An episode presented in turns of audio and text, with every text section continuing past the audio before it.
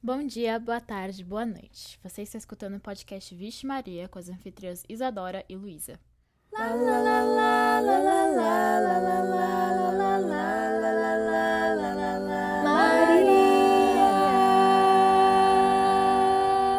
No episódio de hoje vamos falar do papel das mulheres nas ciências exatas, que são áreas majoritariamente dominadas por homens. Segundo dados da Unesco, estima-se que apenas 30% dos cientistas do mundo sejam mulheres. Além disso, sabe-se que a sociedade patriarcal permeia esses espaços. Atualmente existe um preconceito contra reconhecer as contribuições de mulheres para a pesquisa, algo que recebe o nome de efeito Matilda, em homenagem à sufragista Matilda Joslyn Gage. Segundo a revista Galileu, por exemplo, Rosalind Elsie Franklin atualmente é reconhecida como uma das principais responsáveis pela descoberta da estrutura do DNA. Mas, na época, quem levou o crédito pelo trabalho foram seus colegas Francis Crick e James Dewey Watson, ambos homens. Por isso, nesse episódio trouxemos Patrícia Prott. Paty é bacharel em Química, doutora em Bioquímica, além de ter cursado dois anos de Engenharia Química na Escola Politécnica na USP. Hoje ela atua como docente de Química no ensino médio e em cursinhos pré-vestibular, além de produzir seu próprio material didático. Bom, Pati, é, muito boa tarde e você pode se apresentar agora é, e depois a gente pode iniciar com as perguntas. Bom, boa tarde, boa tarde a, a todas e a todos. Muito obrigada pelo convite. É, como eu falei antes, eu estou muito honrada e com um pouco de receio de não estar à altura né, do podcast de vocês, mas espero que dê tudo certo. É, eu sou bacharel e licenciada em Química e sou doutora em Bioquímica, tudo pelo Instituto de Química da USP. Mas antes de entrar na Química e me encontrar, né, eu passei dois anos amargando na Escola Politécnica, porque eu achei que, que gostava de engenharia. Na época do cursinho, é, eu fiquei na dúvida né, do que, que eu ia prestar. No ensino médio, eu me apaixonei por química desde sempre, né, foi amor à primeira vista, mas desde o fundamental eu também gostava muito de escrever, né, sempre gostei muito de português. E quando eu saí do, do ensino médio, eu não sabia direito se eu queria fazer jornalismo ou se eu queria fazer química, áreas assim muito correlatas, né? E, e no cursinho a gente sempre tem aquelas palestras de orientação tal, e aí apresentaram a engenharia química. E aí eu falei, nossa, que incrível essa profissão, acho que é isso que eu quero fazer. E aí ralei, ralei, estudei pra caramba, entrei na Poli. Só que tinha essa palavra na frente, né, engenharia. E apesar de gostar de física, de química, ou desculpa, de física e matemática, é, o que eu amo é química, né? E não engenharia. Engenharia é muita física e muita matemática. E aí eu odiei o curso, eu saí, fiquei um ano fora. Aí falei, não, agora eu preciso voltar. Eu quero fazer faculdade e vai ser química. Aí eu me encontrei e fiquei quase nove anos. Não, fiquei nove anos na USP, quase dez. É, porque aí eu emendei, né? Eu fiz o bacharelado, a licenciatura e o doutorado direto. Durante o bacharelado e a licenciatura eu fiz iniciação científica e aí quando terminou a, a graduação eu fiz o doutorado direto. O meu campo de atuação agora é, é educação, né? E aí eu atuo como docente no ensino médio e ensino pré-vestibular e também como autora de materiais didáticos. Ah, ótimo, pai. Nosso podcast ele também aborda temas feministas, né? Então a gente queria te perguntar se você já se sentiu prejudicada ou discriminada por ser mulher em um campo que é tão masculino normalmente, né?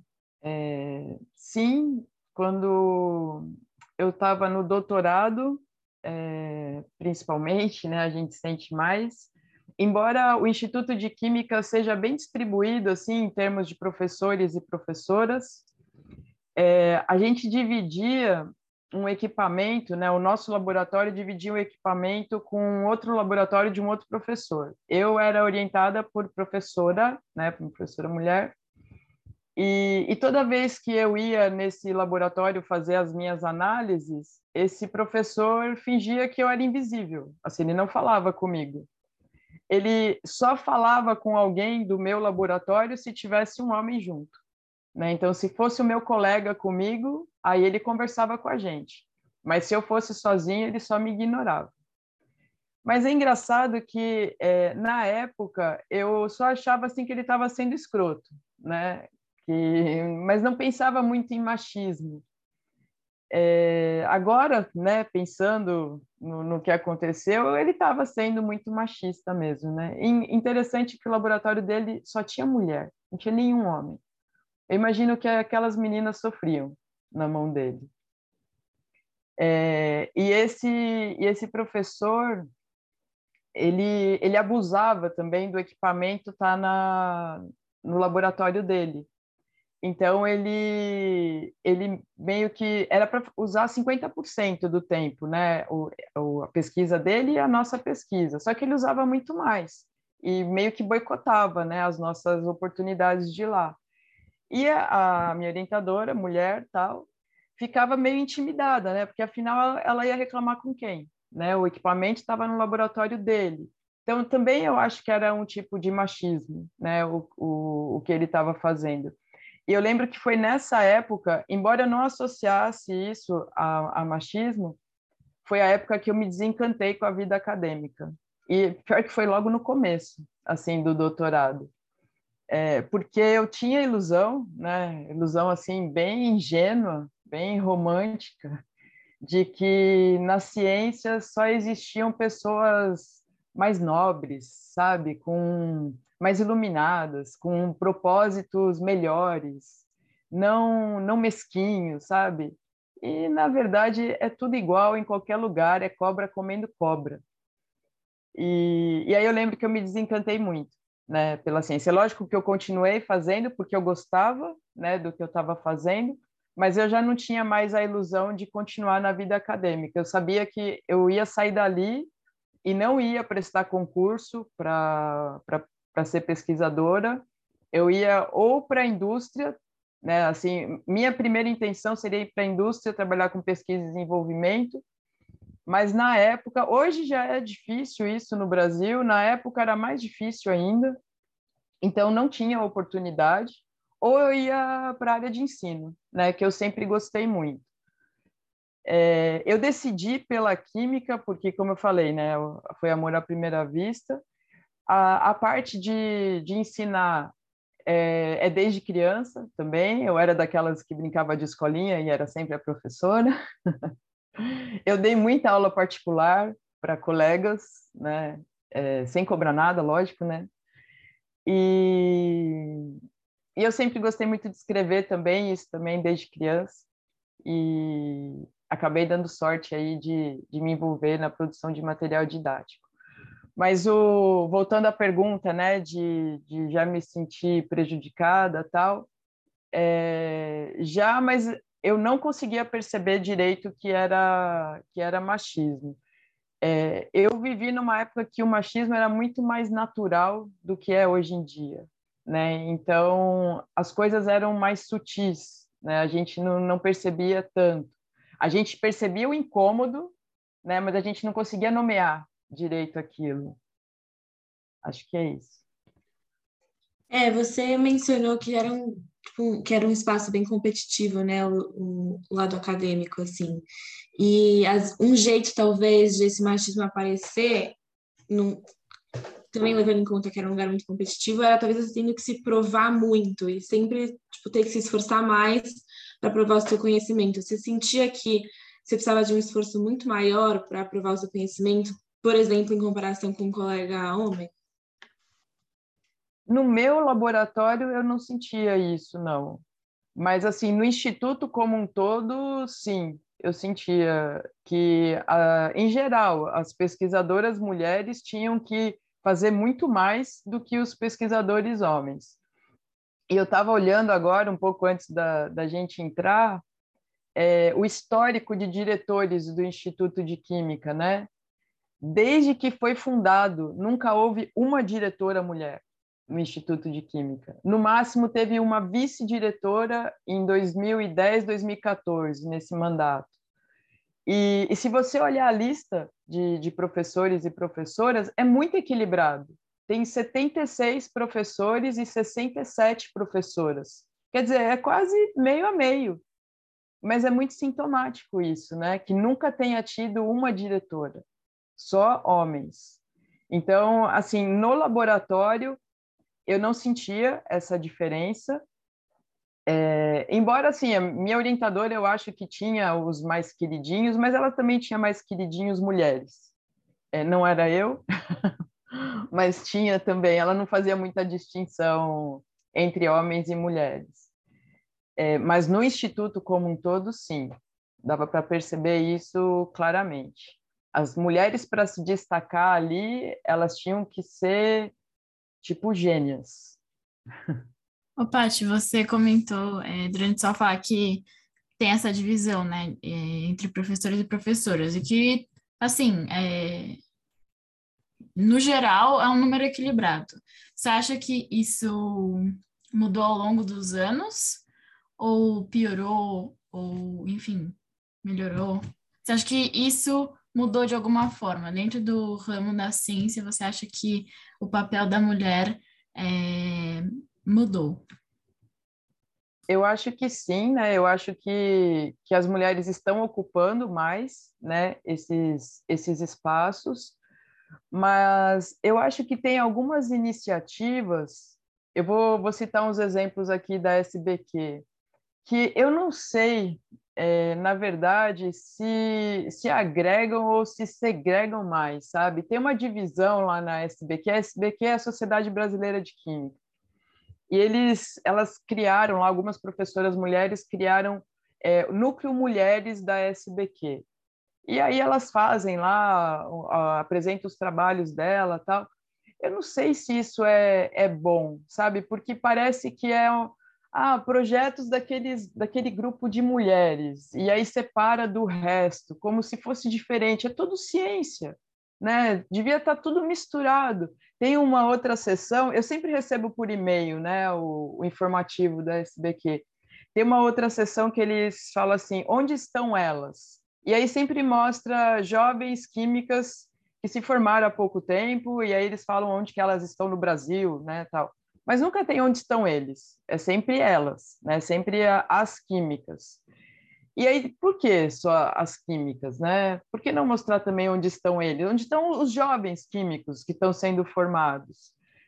É, eu acho que fica um pouco forçado isso.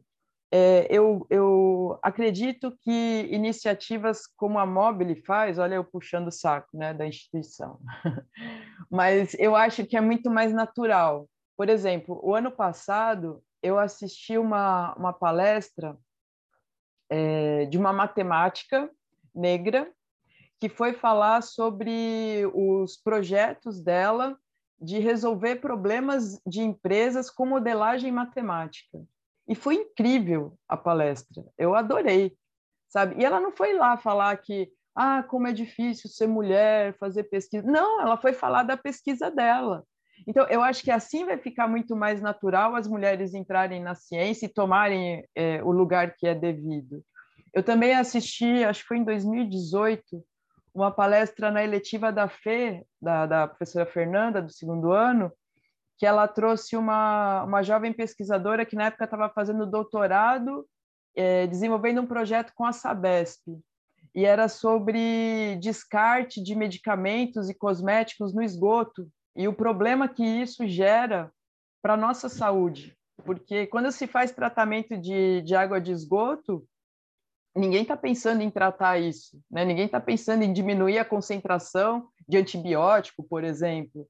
E eles estão lá, né? porque a população usa demais. E a palestra foi incrível, foi super legal. E foi uma mulher, uma mulher jovem ainda, que foi, foi dar a palestra. E ela também não foi contar de ah, como é difícil ser mulher na ciência tal. Ela foi apresentar o trabalho dela. Então, eu acho que iniciativas desse, dessa forma são mais naturais para introduzir, introduzir não, né? Para mostrar os, o lugar das mulheres na, na ciência. porque elas desenvolvem coisas muito legais. Não precisa ter uma sessão especial para elas, é só deixá-las aparecerem. Eu acho que realmente tem muitas iniciativas que acabam saindo meio pela culatra, que tipo era para juntar, colocar as mulheres num lugar de destaque, mas acaba segregando mais, assim. Eu acho que você mesma tinha dito há um tempo atrás que faltam diretoras mulheres, mulheres em posição de poder. Eu acho que talvez isso fizesse a maior diferença. Não sei o que você acha. Eu acho. Eu acho que demorou para ter diretoras mulheres no, no, Instituto de Química. Reitores também na USP, eu não cheguei a procurar, mas eu não lembro de ter reitora na USP, só reitor. É, tem alguns cargos de chefia na, na USP que são ocupados por mulheres, mas cargos menores, né? Comissões, assim, mas, mas direção, por exemplo, do Instituto, não. E eu acho que faria toda a diferença. Eu achei muito interessante você falou da questão de uma mulher cientista foi apresentar projeto dela, ela não falou sobre as dificuldades de ser mulher, e sim sobre o projeto dela em si. É... Você acha que, tipo, existe uma, uma expectativa de uma, de uma mulher que é cientista quando ela apresenta um projeto, quando ela, ela faz alguma coisa dentro do ramo dela? Você acha que é, existe uma, uma certa questão de respeito? Tipo, ah, eu vou respeitar o projeto, vou respeitar mais o projeto de um homem porque ele é um homem. Ou vou respeitar é, não vou respeitar o projeto dessa mulher porque, enfim, ela é mulher. E você acha que dessa forma que, você disse que é, existe uma ressignificação da, da apresentação de não falar o que, é ser mulher e sim do trabalho, você acha que isso muda de alguma maneira isso? É, eu acho que, que diminui né, esse, esse preconceito. Eu, acho que as pessoas de tanto assistirem as mulheres falando dos seus próprios trabalhos, ela nem vai passar pela cabeça delas, vai assim, ah, não, não vou prestar atenção não, que é só mais uma mulher falando, aí deve ser um projeto insignificante. Eu acho que não vai nem passar pela cabeça das pessoas. Vai falar sobre o trabalho, e aí você vai pelo assunto, não se é mulher ou homem, né, que está apresentando. Por isso que eu acho que esse tipo de iniciativa é mais natural e eu acho que, que é mais eficiente. E, e dentro, assim, dos dos ramos científicos, é, principalmente na área do trabalho. Você acha que começou a meio que ter uma exigência para colocar em cargos femininos agora, para meio que solucionar o problema da falta de representatividade? É, eu acho que não tem é, a necessidade, mas mas assim eu acho muito bom que exista essa diversidade né? É, eu gosto muito que na química a gente domina né? A mulherada domina. Só tem o Jonathan que é que é homem né? Mas assim me incomoda por exemplo na matemática não ter nenhuma mulher na física não ter nenhuma mulher. É, eu não acho que tem que ter né? Assim como é, não tem que ter obrigatoriedade de contratar um negro só porque ele é negro. Né? Tem que contratar porque ele é eficiente, né? mas tem que abrir para todo mundo. Né? Não pode falar assim, ah, eu quero contratar uma pessoa, mas tem que ser homem e branco. Aí não, aí é muito ruim. O, o cursinho onde eu trabalho, é, o, o ambiente é bem diferente. Né? É, eu sou uma das poucas mulheres que, que trabalha lá. Acho que tirando eu, tem mais tem mais umas três mulheres, num total de, sei lá, uns 45 professores. E, mas assim, dos professores, tirando os mais antigos, né, eu não sinto nenhuma cobrança assim a mais. Principalmente dentro da, da minha equipe, que eu sou a única mulher, é, eu não, não acho que eu preciso provar mais é, meu conhecimento por ser mulher. Eu acho que eu me sinto respeitada, eu me sinto valorizada é, e não preciso nada além disso. Mas os donos do, do cursinho, que já são homens assim de mais de 70 anos, eles têm ideias bem arcaicas. Então, assim, se, se a gente estiver numa reunião e meu colega e eu falarmos alguma coisa, esses dois não vão nem ouvir o que eu falei. Eles vão ouvir só o meu colega.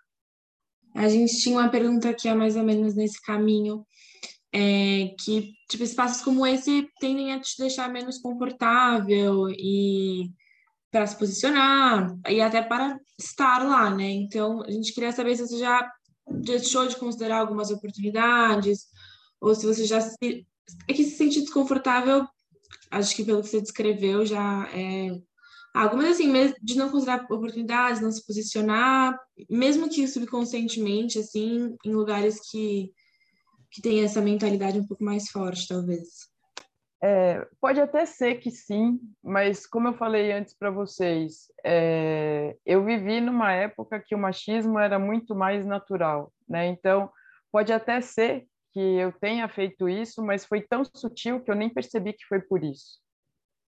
É, mas no cursinho, é, deixa eu só deixar claro assim, eu me sinto muito confortável lá, porque eu não lido muito com os donos. Inclusive, o cursinho acabou de ser vendido, então eu não vou ter que mesmo que lidar com os donos agora. Um deles é muito escroto, mas ele é muito escroto com todo mundo, e homem e mulher, né? Mas principalmente as mulheres. Então eu não vou ter que lidar mais com eles. E é um ambiente legal, principalmente o ambiente da química, né? Mesmo assim, eu sendo a única mulher, eu me sinto super confortável é, de trabalhar com eles. Eu, essa parte do, do machismo dos donos, eu tive que encarar bem pouco, porque a gente quase não, não encontra com eles. Ainda bem, né? O Paty, agora é uma pergunta um pouco mais fora do que a gente estava pensando, mas você tem algum conselho para alguém que uma menina que queira seguir nesse ramo da ciência? É, eu acho que não só na ciência, né? Eu acho que para qualquer ramo, eu acho que tem que fazer o que gosta, independente do, do que vai ter que enfrentar. É, quando eu decidi fazer química, na verdade, quando eu primeiro decidi fazer engenharia química, né? mesmo crescendo naquele ambiente machista tal, é, eu nem pensei nisso quando eu entrei na Poli. Eu, eu lembro de ter visto no dia que eu fui fazer a matrícula, no dia do trote, era um monte de menino e quase ninguém de menina. Mas eu não me intimidei com isso, não, porque era o que eu achava que eu queria fazer. É, e também, assim, meu conselho de se não é o que você quer fazer, né? Se você se decepciona com aquilo, desiste e vai fazer outra coisa, né? Não tem problema mudar de ideia. Quando entrei na química, aí já era bem dividido, né? É, mas, assim, também é uma, é uma área de ciência básica e tem, tem um pouco de preconceito, mas também nunca me passou isso pela cabeça. Era o que eu queria fazer e pronto. E eu fui fazer, e quando eu me achei, eu fiz até o fim. Né? Então, eu acho que a primeira coisa é fazer o que gosta. Muitas pessoas, quando eu falei que ia fazer química, falaram: Nossa, mas você vai fazer o quê? Você vai dar aula? Vai virar professora? Ele falou assim: Não sei, a, a química não é só, só ser professor, e mesmo que for, mesmo que eu virar professora, é o que eu gosto de fazer, eu tenho que fazer o que eu gosto. Na Poli, eu tive colegas que chegaram a se formar e saíram e depois foram fazer medicina, porque odiaram o curso de engenharia e queriam ter feito medicina. Chegaram a se formar. Teve gente que foi fazer direito. Eu tive colega na química que foi fazer história, porque não era praia dele fazer química. Então, tudo bem. O importante, na minha opinião, é fazer o que gosta, independente do mercado, independente do que for. Porque ser um profissional medíocre, trabalhar no que você não gosta, eu acho que é o pior castigo que pode ter. Acho que era isso. É, eu acho que ainda é uma área de exatas no geral, né? E ciências ainda é uma área que ainda é muito dominada pelos homens e tudo. Não, e acho que as coisas estão mudando ainda mais em questão de professores professoras. A gente vê mesmo assim, nossa, na Mobile, que era equilibrado, mas ainda acho que é um espaço muito masculino, né? Mas acho que é isso, tem que seguir e ir em frente. Acho que hoje em dia, mais e mais, as pessoas estão sentindo a vontade para seguirem o que elas querem. Acho que realmente tem a questão, é, muita gente fala do mercado e que é difícil, que a gente tem que pensar sempre à frente, né? Sempre no nosso futuro. Principalmente a gente que se formou ano passado. Eu escutava muito que, ah, mas você tem que pensar o que vai ser bom a longo prazo. Mas às vezes, tipo, o que é bom a longo prazo não é o que eu quero, entendeu? E acho que hoje em dia é, a nossa geração, acho que se sente muito mais livre para experimentar e fazer o que quer. E acho isso uma coisa muito, muito boa. E envolve muito o que você falou, de tipo, não ter medo, porque é isso. É... É, tudo acontece se a gente tenta. Então, é, não pode ter medo, você tem que seguir o que você quer. Mas enfim, Paty, você tem alguma consideração final para a gente finalizar? Porque já foram as perguntas. É, só queria falar isso do, do mercado, né, que você falou, que muitas pessoas às vezes valorizam demais e cada vez mais o mercado muda mais rápido ainda. Então, não adianta você se basear no que hoje é uma profissão que fala, não, essa aqui vai ser a profissão do futuro. Daqui dois anos não é mais. E você está lá fazendo a graduação ainda daquela profissão. Então, eu, eu acho, eu acredito sempre que tem que fazer o que as suas aptidões mandam. É o seu gosto. Acho que é isso. É isso, Paty. Muito obrigada por topar participar por responder nossas perguntas, por falar um pouco da sua formação. É... E não sei, Isa, você quer complementar? Acho que você falou tudo. Acho que deu para a gente abordar vários pontos, assim. E, enfim, queria agradecer, Paty, que você ter topado vir. Foi bom a gente conversar um pouco de novo. Nossa, eu que agradeço. Rapidinho antes de acabar o episódio, não esqueçam de acompanhar a gente nas nossas redes sociais, arroba no Instagram e no Twitter, para saber um pouquinho mais dos episódios, quando eles serão lançados. Também não esqueçam de seguir a gente aqui no Spotify, Vixe Maria. O Spotify é a nossa principal e única plataforma de distribuição dos nossos episódios. Com esse apoio, a gente consegue trazer mais e mais episódios com convidados e muitas informações. É isso. la la la la la la la la la la la.